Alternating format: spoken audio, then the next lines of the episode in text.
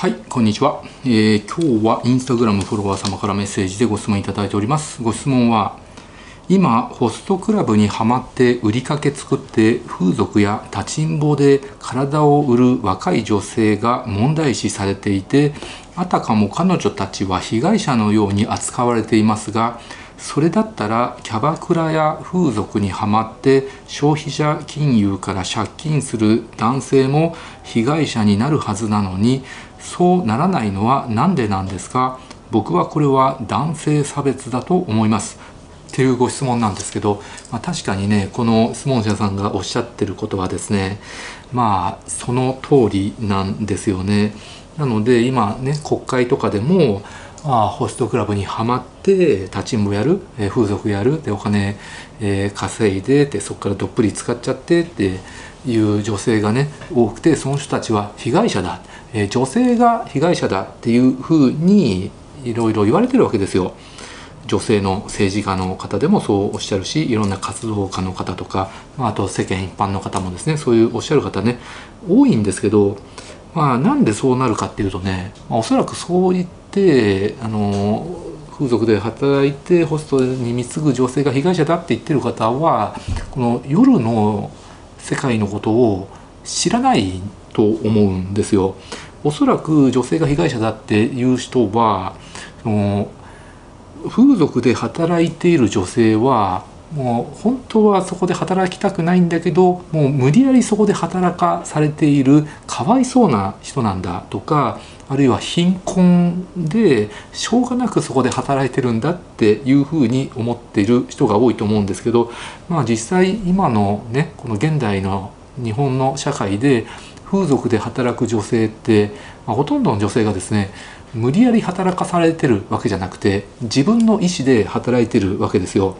まあ、別に普通にね昼食やってお金稼いでもいいんだけど、まあ、それよりかは、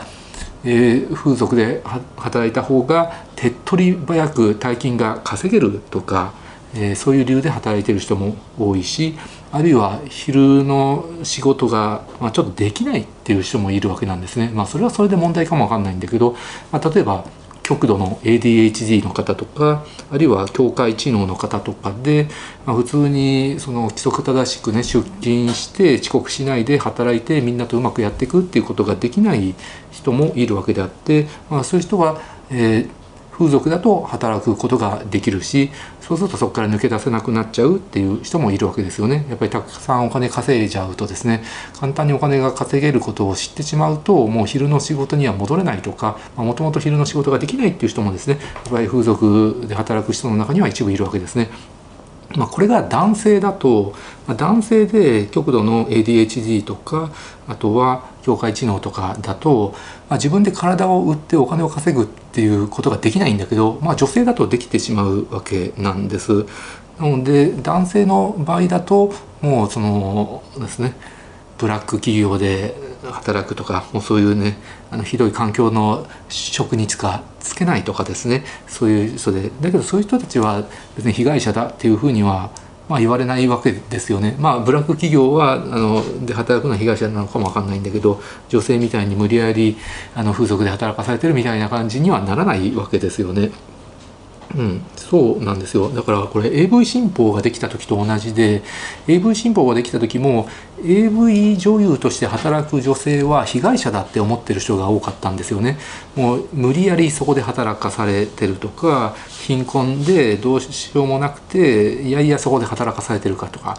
まあ、もちろん最初は AV で働く意思はなかったんだけどなんか言葉巧みに騙されてそこで働くことになっちゃったっていう女性もいるんですけど、まあ、AV で働くね女性もね大部分は自分の意思で本当に AV 女優として働きたいからとかもう純粋にお金を稼ぎたいからとかあるいは AV 女優として働いて脚光を浴びてで普通に芸能人としてですねステップアップしていきたいんだとかね、えー、そういうふうに思ってる人だっているわけなのであのそれと同じなんですよね。その業界のことをねよく分かってなくてそこの世界で働く女性はみんな被害者だって思ってるかも分かんないんだけれど実際には違うわけで。なので実際にそのホストクラブで、えー、ホストクラブに通ってでその推しの男性にお金を貢いでで売りかけ作ってで風俗で働いてってそれを延々に繰り返してる女性っているんだけど、まあ、そういう女性たちも多くの女性は自分の意思で風俗で働いてお金稼いでで自分の意思でそのホストに貢いでるっていう人がほとんどなんですよ。なのでよくあのテレビとかでね言われてるニュースとかで言われてる被害者だっていうふうに言われてる人たちは、まあ、最初は田舎から、えー、東京に出てきたと。で大学生やってたりとか OL とか普通に昼の仕事とかやってたんだけれど、まあ、たまたまホストクラブにね連れられていってそこでホストにはまってしまってでその担当のホストにですね言葉巧みに色恋営業かけられてでそれで貢いでしまって売りかけ作ってしまってで売りかけが払えなくなって、まあ、でホストがあの払えないんだったらあの風俗で働いてこいよって言われてで風俗で、ね、どっぷりハマってしまうっていう人もいるわけなんですけどどっちかっていうとそういう人よりももともと風俗をしていてでそれからホストにはまるっていう人の方が多いわけですよね。うん、やっぱり風俗嬢にとってはホストってね同じ夜の世界の、ま、アイドルみたいなもんなんですよ。まあ、狭いの歓楽街のねコミュニティの中でアイドルみたいなんでやっぱり風俗嬢同士であの推しかぶりした場合推しのホストにねどんどん私が一番にしてあげるのよって言ってねあの貢いだ人の方が偉いみたいな空気になるのでそれで競い合って余計貢いじゃってで売りかけ作ってで延々に風俗で働いてっていう人が多いのでそういう人たちってもう自分の意思でやってるわけなので別にあの普通に考えて自己責任だし自業自得だと思うわけですね。まあ、だけど、まあ、ホストの中ではあえてそのあれですね境界知能の女性とかあと境界性パーソナリティ障害で何かに依存しやすい常に愛に飢えているちょっとメンタルヘルスが病んでる人をターゲットにしてでマニュアルに沿ってですねそのこうまあ何ですか色恋かけてどっぷり依存させてでお金貢がせてっていうことをですね繰り返すあの人もいるんですけどまあそうですね。まあそういうのもあんまり良くないんですけどまあじゃあそれが女性女性が被害者だって言うんだったら質問者さんが言う通り男性で風俗にはまったりキャバクラにはまったりしてでお金をそこの女の子に貢いでで貯金も使い果たして稼いでるお金も全部その子に使ってで消費者金融に手を出して破産しちゃってっていう男性だって被害者だっていういうね理論になっちゃうわけで全くその通りなのでやっぱり男性でね風俗にはまってお金どっぷり使っちゃう人だってそれって完全に自己責任だし自業自得だと思うんですよねだからまあホストクラブにはまる女性でそれで風俗で働く女性だって、まあ、ある意味自己責任自業自得なんじゃないかっていうことで、まあ、全く同じだと思います。う